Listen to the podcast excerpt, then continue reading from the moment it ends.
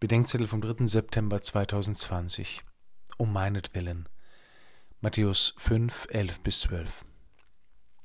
Selig seid ihr, wenn man euch schmäht und verfolgt und alles Böse über euch redet um meinetwillen.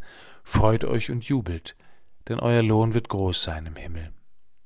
Auch wenn die Kenntnis der weltweiten Verfolgung der Christen und die Solidarität mit ihnen zuletzt zugenommen hat, noch immer halten viele das Christentum für eine bürgerliche Realität, die sich auch gut ohne die Kirche in einer angepassten Anständigkeit erschöpft. Wo wir uns mit dem Schicksal der heute verfolgten Christen, der Märtyrer und ihrer Familien beschäftigen, da kann uns beschämen, welchen Preis Menschen für die Freundschaft mit Christus zu bezahlen bereit sind. Eines der verletzlichsten Güter eines Menschen ist sein guter Ruf. Wenn man alles Böse über euch redet um meinetwillen, dann kommt das mitunter einem weltweiten gesellschaftlichen Todesurteil gleich.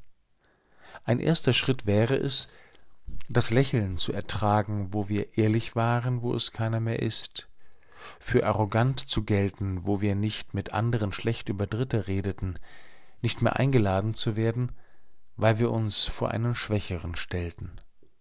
Menschwerdung Gottes bedeutet, dass Gott teilnimmt am Leben eines jeden Menschen. Christwerdung des Menschen bedeutet, dass einige teilnehmen am Leben Gottes als Mensch, an seiner Botschaft, an seiner Liebe zu den Menschen, an seinem Leiden. Leiden um Christi willen, das ist der Ernstfall des Christseins. Guter Gott, du nimmst teil an unserem Leben in der Welt. Lass uns teilnehmen an deinem Leben als Mensch, an deiner Botschaft, an deiner Liebe zu den Armen und Kranken und an deinem Leiden, damit wir mit unseren Nächsten immer mehr die Deinen werden. Amen.